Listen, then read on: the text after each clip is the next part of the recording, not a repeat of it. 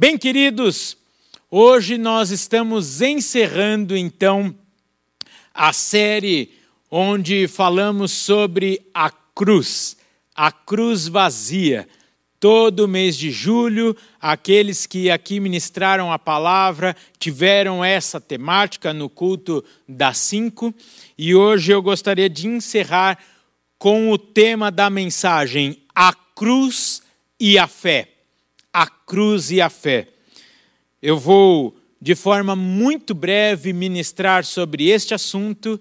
Eu creio que alguns já perceberam, alguns até já nos questionaram acerca do tempo do culto. Alguns falaram, Rafael, parece que o culto está passando mais rápido.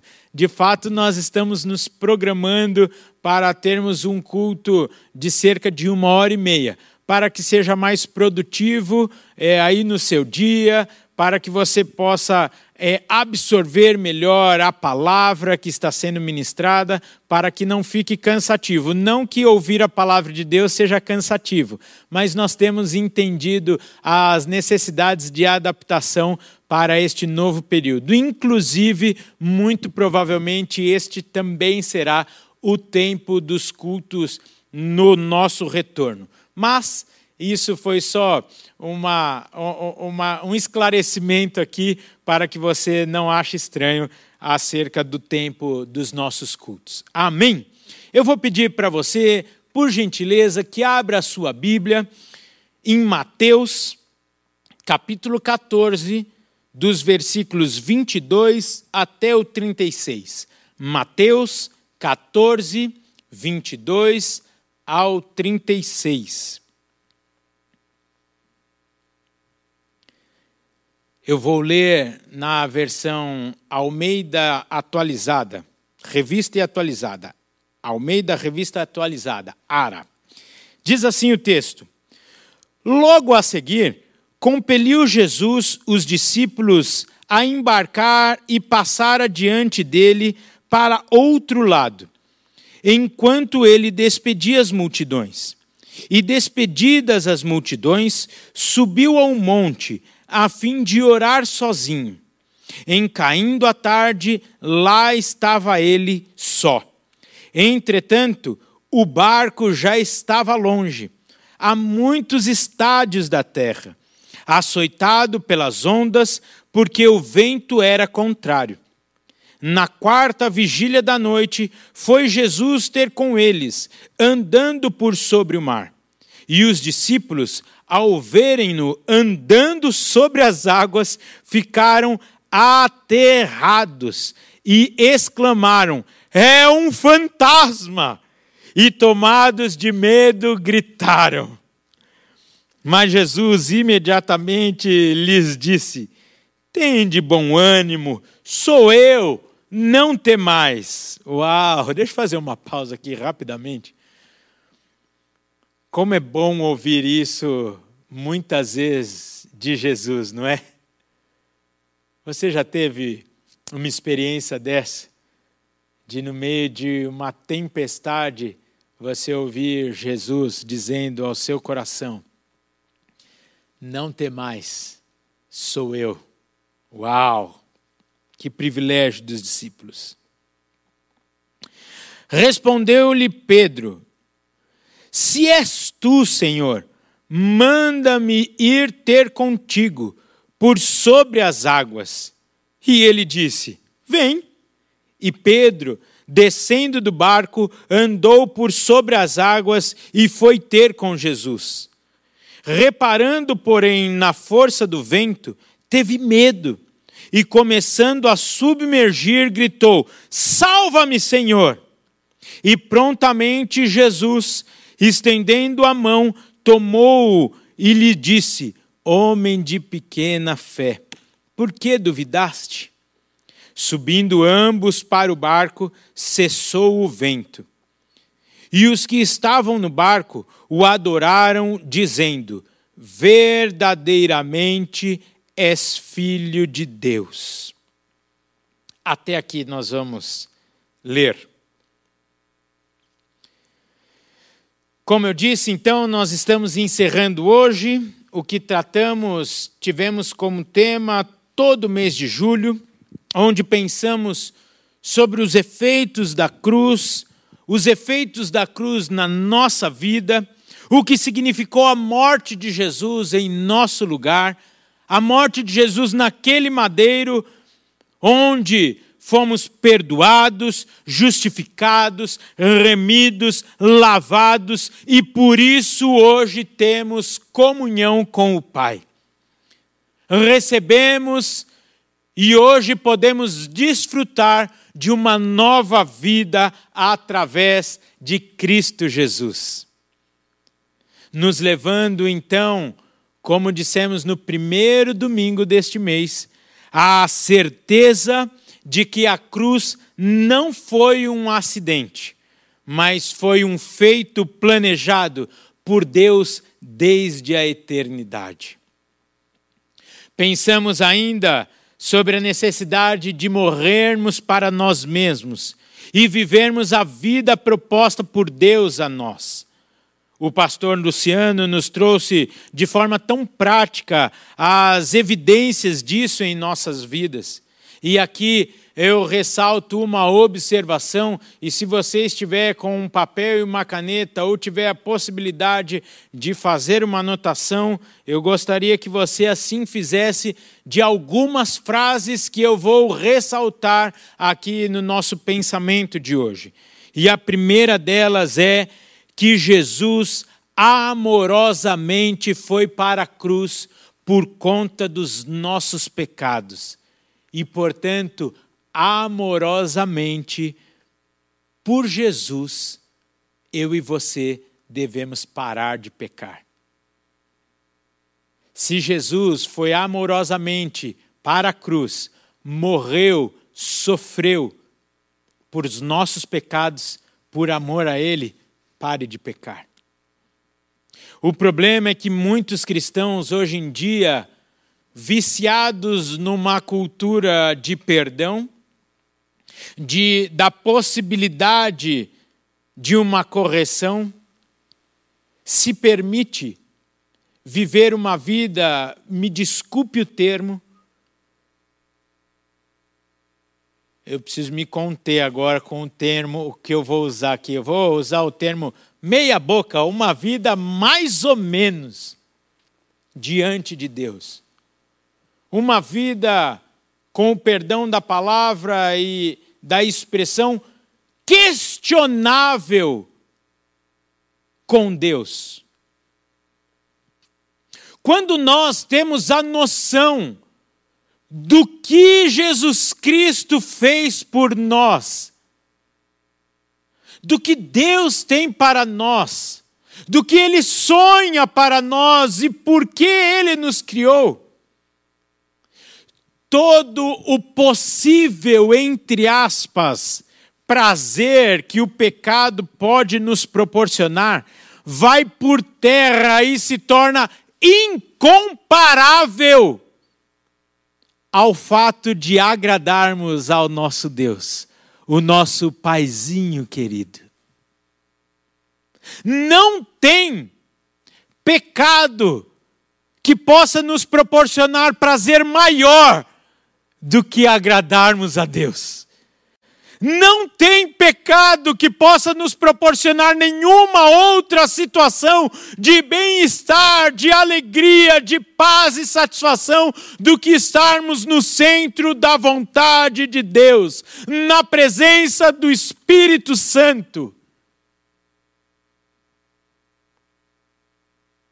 E sem julgamento, meu querido irmão, minha querida irmã, uma vida de pecados não combina com isso. Não é possível uma vida de pecados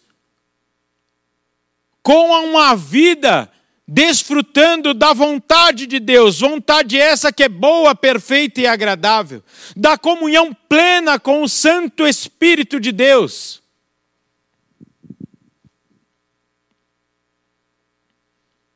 Na sequência, o Giba falou sobre o que nos impede de vivermos plenamente esta vida.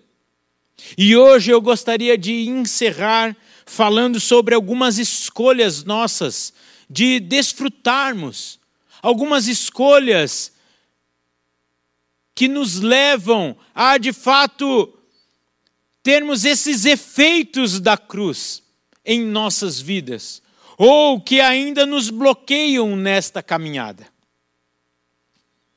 Aí você pode me perguntar, e eu talvez perguntaria: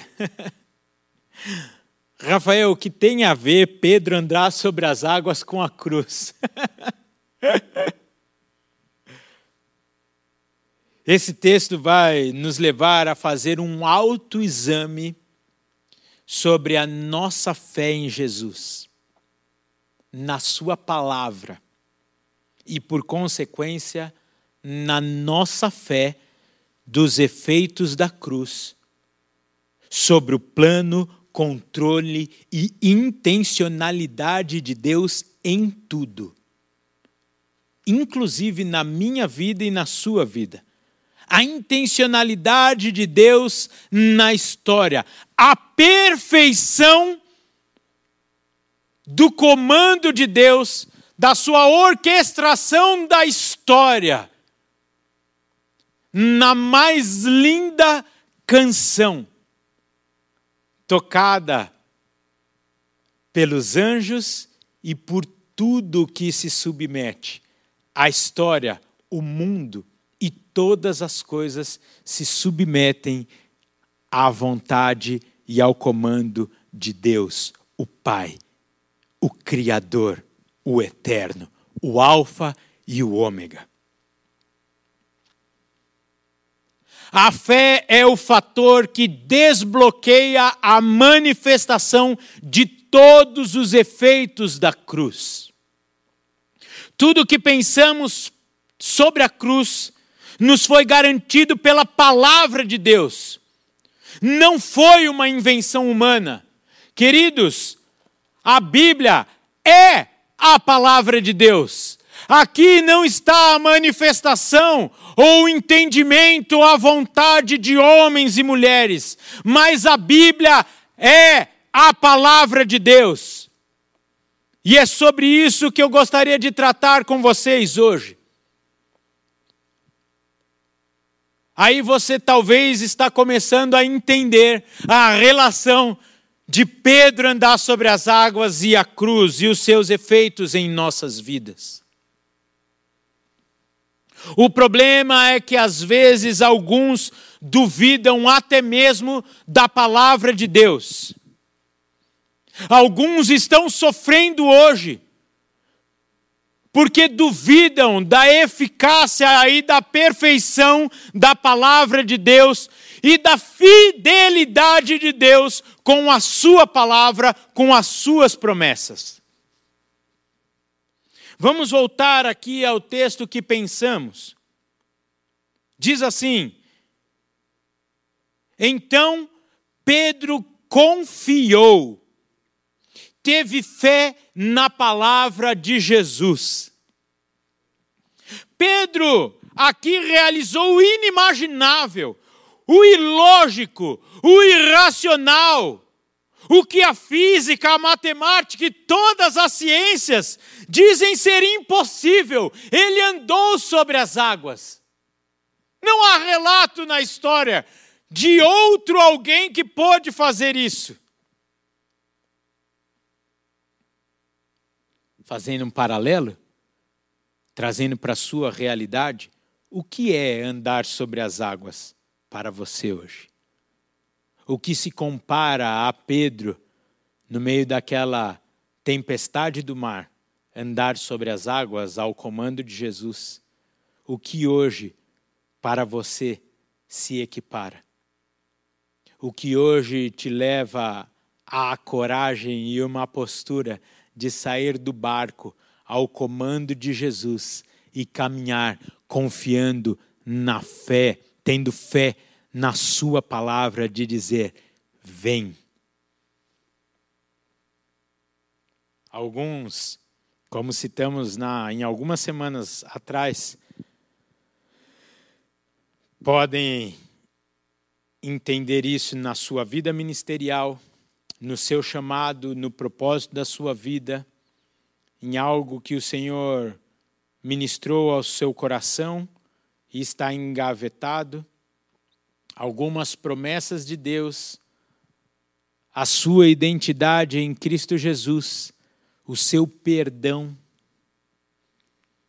a nova vida, a abundante vida, tudo isso que para mim em algumas áreas e para vocês talvez em outras, e para nós algumas áreas em comum, necessita o, o ato e o fato de sairmos do barco e andarmos por sobre as águas, vencendo toda e qualquer previsão humana da possibilidade ou não daquilo. Isso é viver pela fé. É viver na confiança da palavra de Deus, dos efeitos da Sua palavra. E para mim tem tudo a ver a cruz do Calvário com a nossa libertação, com a nossa vida, com a nossa justificação, com a nossa paz, com a alegria e com a ausência de culpa, de condenação, de peso, que tudo isso que o diabo tenta nos trazer diariamente foi levado na cruz do Calvário por Jesus.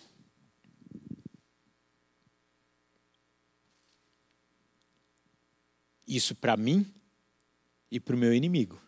E para alguns isso pega.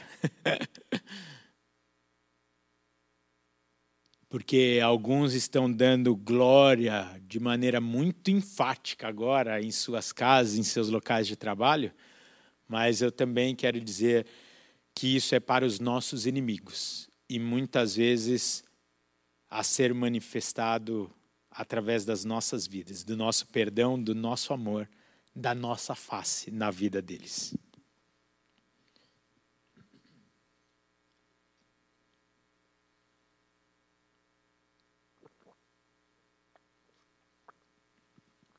Voltando para o texto, de repente Pedro se dá conta que ele está fazendo ou vivendo algo não possível aos homens, ou seja, a dúvida entrou no seu coração e por conta dessa dúvida ele passou a afundar. A dúvida de Pedro na palavra de Jesus o levou a afundar. De novo, eu vou pedir para que você anote uma frase aí. Anote antes no seu coração. A fé nos sustenta. A dúvida, a incerteza nos faz afundar. Não com essa exatidão, mas lendo um dos livros de D.L. Moody,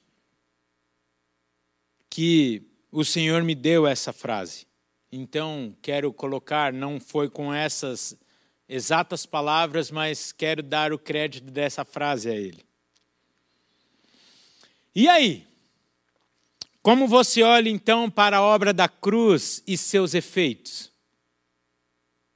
Isso nos confronta até mesmo sobre o cuidado e o sustento de Deus em nossas vidas. Mas isso é assunto para outra oportunidade. Não dá para nós exaurirmos o tema aqui. Quando temos dúvida, bloqueamos ou anulamos até mesmo a obra da cruz e seus efeitos em nossas vidas.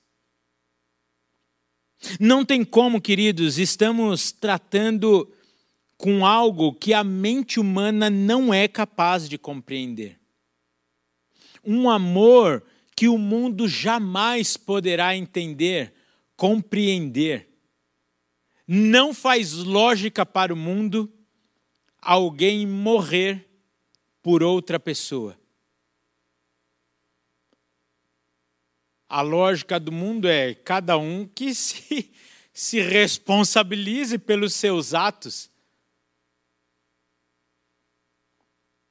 Portanto, tenha fé, tome posse e viva a vida que Deus tem para você. A vida conquistada na cruz do Calvário, a cruz que está vazia. E eu tenho uma tendência a correr para o túmulo e dizer: e o túmulo que também está vazio. Porque esta sequência da cruz vazia e o túmulo vazio não deixa a minha mente e o meu coração vazio. Me enche de esperança, de alegria, de vida, de, de expectativa no amanhã, porque o meu Deus está vivo. O verdadeiro Deus está vivo e quer se relacionar comigo. Quer retirar todo o peso de mim e me sustentar. Quer me conduzir. Quer me suprir em todas as áreas, em todos os momentos, em todas as minhas necessidades. Uau! Você está tomando posse disso, meu querido? aposta-se da sua identidade em Cristo Jesus, Filho de Deus, e saia por aí feliz da vida, pois o seu pai é o cara. Eu não sei, muito provavelmente alguns dos que nos ouvem não tiveram este privilégio, mas calma. Não precisa chorar no meio do exemplo, que ao final do exemplo vem o motivo da alegria verdadeira. Mas estamos chegando perto do Dia dos Pais e eu tive o privilégio de ter um pai que era o cara.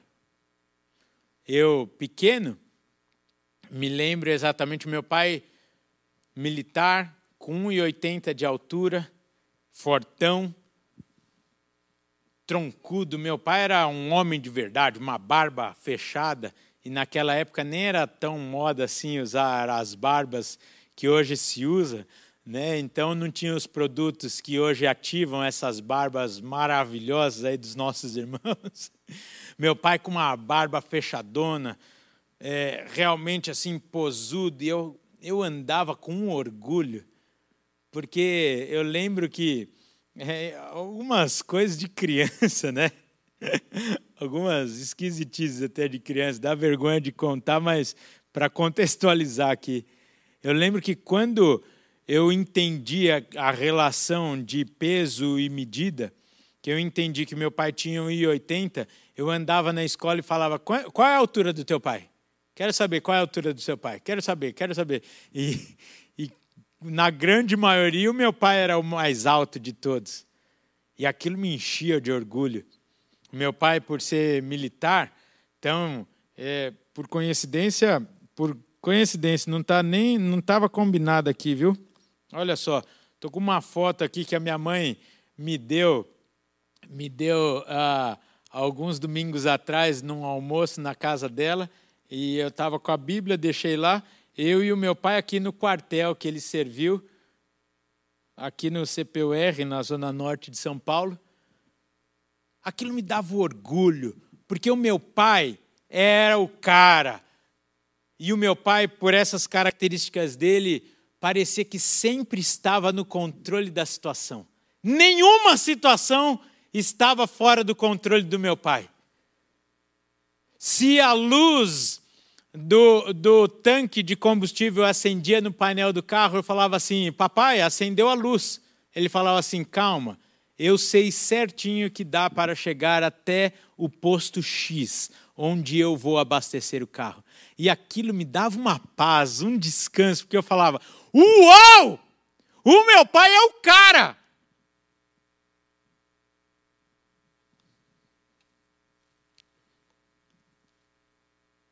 Se você não teve um pai que era um cara, era o cara, melhor dizendo, eu tenho uma boa notícia para você. Todos nós podemos desfrutar. E agora de verdade, porque o meu pai, o Celso Gadelha, não era o cara como eu achava. Agora que eu cresci, eu vejo tantas falhas. Para mim, não deixou de ser o cara. Amo, admiro meu pai, mas hoje eu sei o quanto ele era falível, limitado. Mas eu tenho uma boa notícia.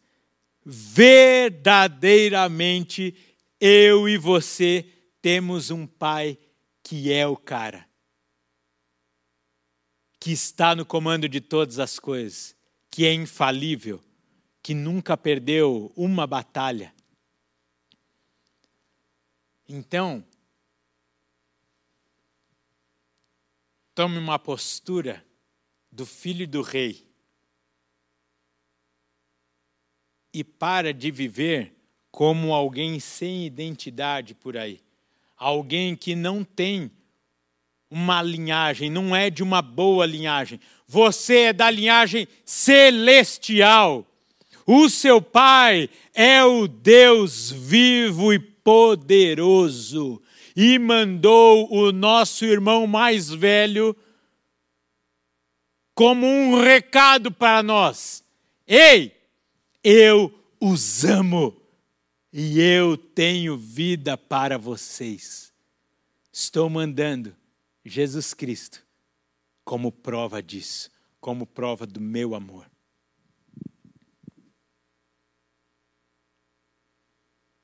E mais, Ao tomarmos posse desta santa paternidade, somos inseridos na ação do nosso Deus, do nosso Pai e seus planos e manifestações na humanidade. Isto para mim é um privilégio. Sermos canais deste amor que transformou a nossa vida, para mim é um privilégio entregarmos uma cesta básica ao necessitado neste período, orarmos e para isso você não precisa ser pastor, missionário, etc, etc. Orarmos por alguém que está sem esperança, por alguém que está com o seu amado parente no hospital. Você orar com fé e o Senhor responder, curar, prover, suprir, é um privilégio. Só que não vai ficar com você o que é de Deus, o que é do papai. A honra e a glória, o reconhecimento é do papai. Amém? não vai ser filho mimado aí e desfrutar da sua herança antes. Até porque, como bom profissional do direito que fui, Esperança, a, a, a herança é uma perspectiva, é uma esperança de um direito. A, a herança só se concretiza com a morte do proprietário dos bens. Então, a nossa herança nós desfrutaremos na glória. Então, para de querer desfrutar do que é para você desfrutar lá na glória, aqui na terra. Quando eu estava pensando nessas coisas, eu falei: Uau!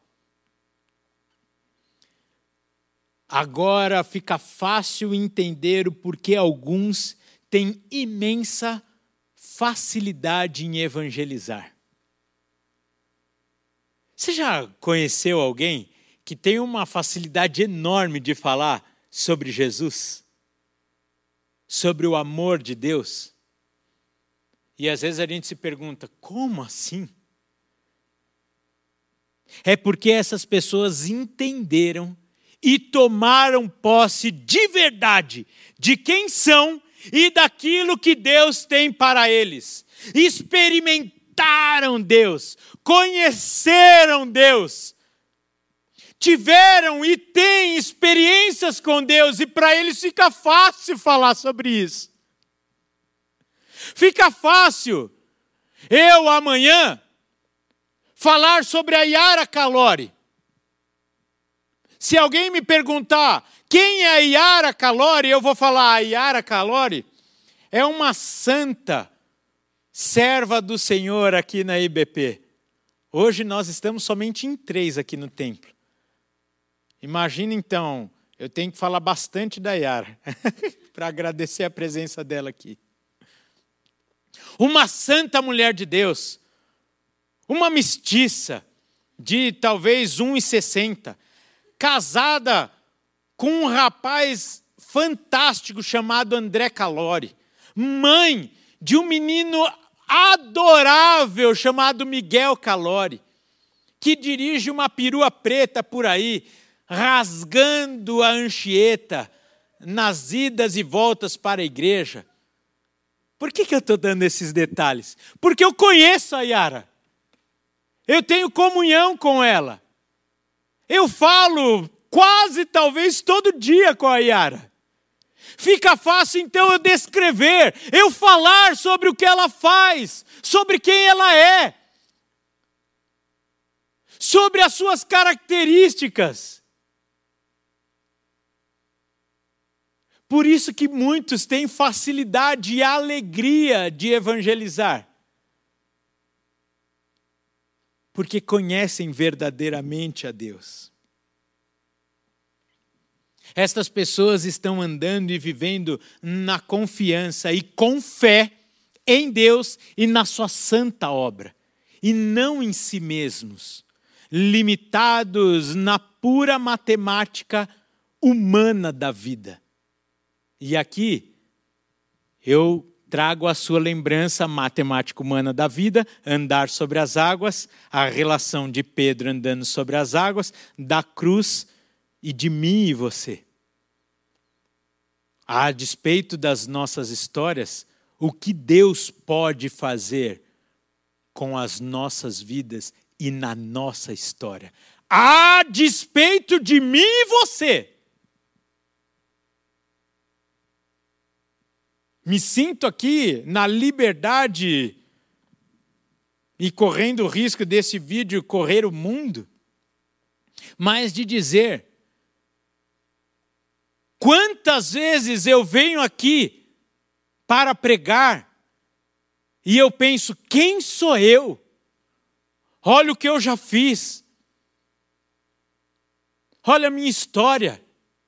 Eu não sou digno. Eu olho para os pastores dessa igreja, penso neste púlpito já ocupado por um dos maiores nomes do evangelho brasileiro, quiçá do mundo, o fundador da nossa igreja, pastor Enéas Tonini. Olho para o pastor Jonas, olho para os demais colegas de equipe e falo: eu sou o menor deles. Quem sou eu para ir lá? Só que tem um detalhezinho: eu sei quem me chamou. E se ele me chamou, ele vai me capacitar. E aí eu venho cheio de coragem, com fé, e vou andando sobre as águas, na palavra de Deus, porque eu sei que ele me chamou. E me chamou para ser pastor. E não adianta eu querer ser qualquer outra coisa que ele não me chamou para ser. Está entendendo essa relação? E isso não significa que eu serei pregador para grandes multidões. Pode ser que eu seja ou não. Mas eu vou caminhar com o meu olhar no Senhor Jesus, crendo na Sua palavra, dizendo: Vem, Pedro, vem, Pedro. E aqui eu caminho falando, ouvindo o Senhor falando: Vai, Rafael, vai, Rafael. Eu sou contigo. Estude esta palavra, pois ela diz quem você é. Ela diz quais passos você deve dar. Não caia no engano de buscar a direção para a sua vida em nenhum outro lugar, em nenhuma outra pessoa que não o Senhor Jesus Cristo e a Sua palavra. E, logicamente, ele pode usar homens, mulheres, profetas, profetisas, logicamente. Mas testificado e contextualizado com a sua boa, perfeita e agradável vontade para as nossas vidas e para a humanidade.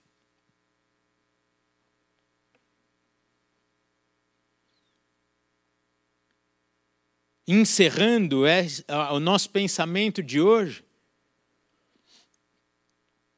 todas as vezes que nós permitirmos que as preocupações, ansiedades ou temores aflinjam nosso coração, nossa mente, tiramos os nossos olhos de Deus, deixamos de confiar nele e exercitar a nossa fé no Senhor, em Sua obra e na Sua soberania, na Sua vontade, no seu domínio, no seu controle e etc.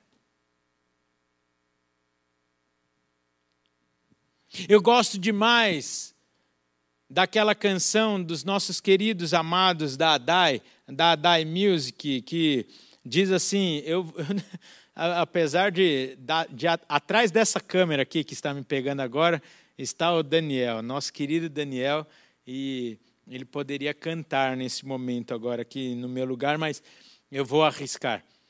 A música é melhor não cantar, eu dizer o que diz a música. Né? Diz assim a canção: O melhor de Deus já veio e ele habitou entre nós. O melhor de Deus já veio para mim e para você.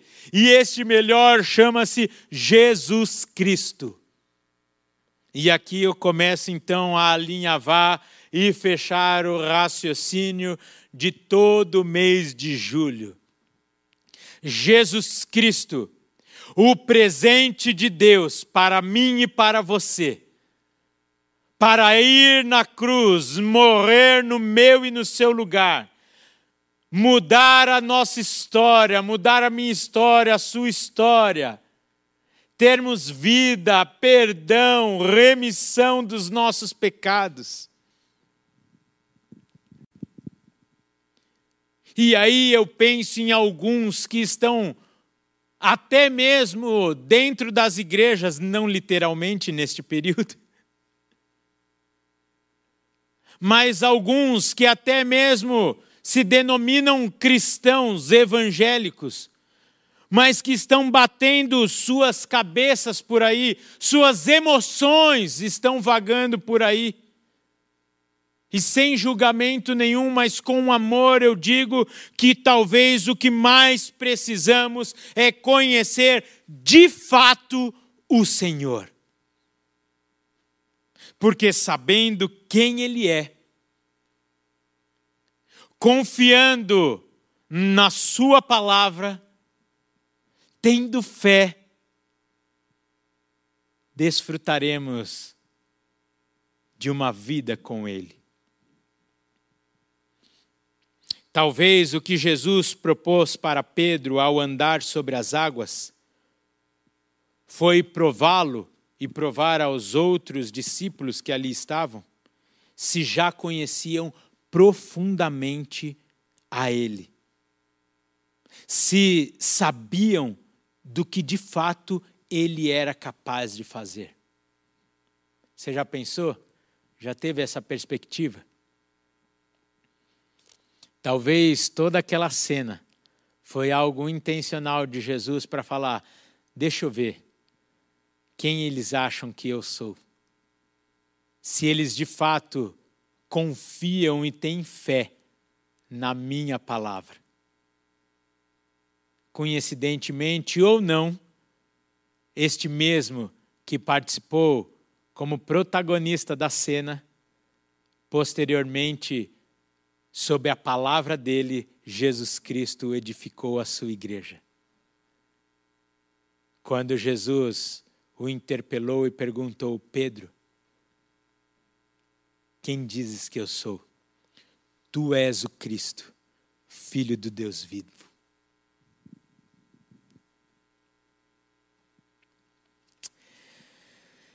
Entregue todas as suas preocupações a Deus pois Ele cuida de nós.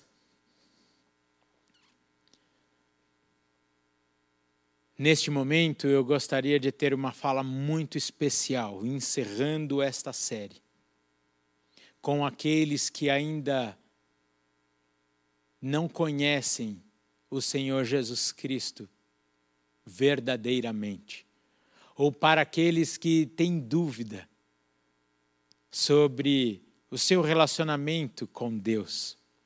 Nós, como igreja, queremos auxiliá-lo nesta jornada de conhecimento, de intimidade com Deus, com Jesus Cristo, o Filho, e com o seu Santo Espírito, o nosso guia, o nosso consolador. Por isso, vai aparecer aqui debaixo da tela um telefone que você pode entrar em contato via WhatsApp e após a prestação de contas do nosso querido pastor Paulo, também estará na tela os telefones das nossas secretarias. Entre em contato conosco, pois nós queremos caminhar com vocês. Queremos oferecer-lhe, não por nós, mas através da palavra de Deus, uma vida espetacular para você. Você que já teve uma experiência com Cristo, chegou a hora de andarmos sobre as águas. Não tema as notícias, não tema as situações. Se concentre em ouvir, obedecer e crer na palavra de Jesus Cristo. Que Deus te abençoe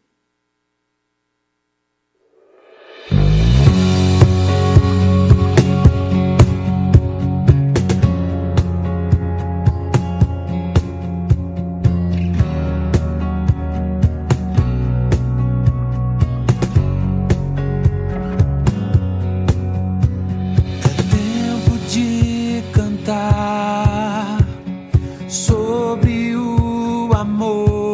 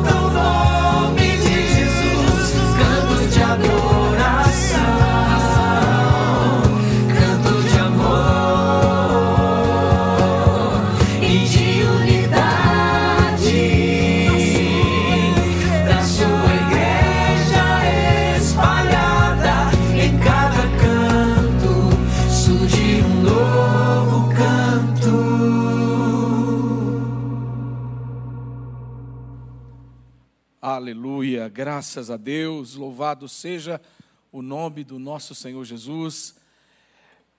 Essa manhã gloriosa em que o Espírito de Deus move o nosso coração para perceber a realidade do reino de Deus entre nós. Na primeira vinda do Senhor Jesus, ele anunciou o reino de Deus. Ele ensinou os seus discípulos e disse a eles: Vá por todos os lugares e diga que o reino de Deus é chegado a vós. E nós estamos vivendo esse tempo do reino que foi chegado com a primeira vinda. E ansiamos, aguardamos com esperança a volta, a segunda vinda dele e o estabelecimento pleno do reino de Deus. Nós estamos vivendo a oportunidade de Deus de continuarmos a ser usados por Deus nos atos do Espírito Santo, como foi nos dias da igreja primitiva. A obra não cessou, meu irmão. A missão não foi ainda encerrada. O nosso Deus continua operando através da sua igreja, que somos nós. Louvado seja o nome dele, que tem nos dado tanta graça, tem nos dado poder, tem estado conosco todos os dias para que essa obra seja bem-sucedida. Que você esteja atento às sinalizações do reino de Deus, tanto em você, na sua vida e na sua família, quanto também através de você aonde você vai. Quero anunciar, portanto, os resultados dessa semana, que são resultados é, dos atos do Espírito Santo através da igreja. É isso que nós estamos aqui fazendo com o relatório toda semana, dando glória a Deus pelo mover do Espírito Santo através de nós. Nessa semana, já foram arrecadados, então, até agora, 9.300 quilos de alimentos diversos e esta foi uma semana gloriosa. Nós batemos de novo o recorde de uma tonelada de alimentos. Olha que coisa mais linda. Gente, eu carreguei caixa até às 11 da noite ontem. Quero agradecer até os irmãos Mauro, o seminarista Vinícius aí, que deu uma força para gente. Não era nem esperado, mas nós chegamos, tinham tantas coisas que nós precisamos fazer umas sete viagens aí na picape para poder levar as coisas lá para o INSEC e montarmos né, as cestas dessa semana. E uh, quero também é, dar o destaque da semana e dizer que o galpão está chegando e será montado dia 3 de agosto próximo. Não é essa segunda, na próxima segunda-feira, a nossa central solidária já contará com esse galpão e numa num arranjo totalmente novo. Tudo aquilo que foi doado, os transpallets, os pallets, enfim, tudo que os irmãos, a impressora, tudo vai agora compor essa central solidária que vai nos permitir servir ainda mais e melhor, né? Porque é isso que nós estamos aí neste ano é, obedecendo a voz do Espírito, servir mais. E é isso que nós queremos, com excelência.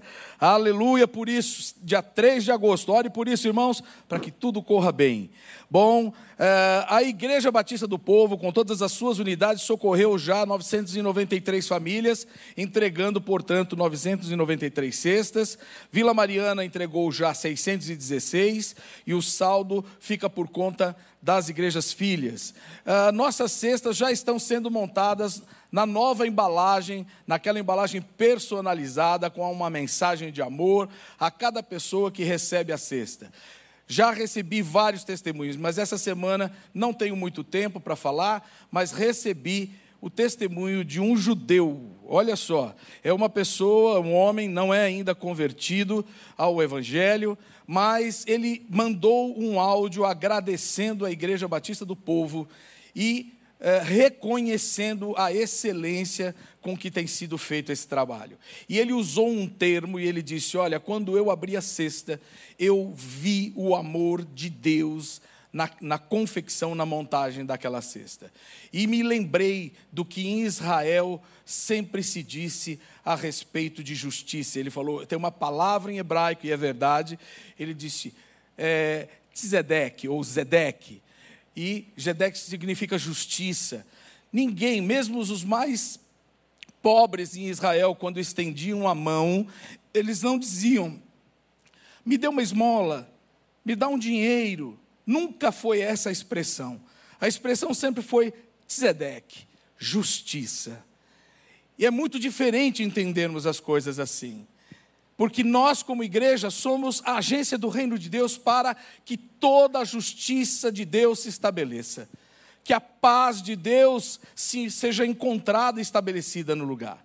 Então não, não se esqueça, meu irmão, o reino de Deus chegou. E o reino de Deus é justiça, paz e alegria no Espírito Santo. Esse testemunho confirma isso. A ABCP já recebeu R$ 128.597 em doações.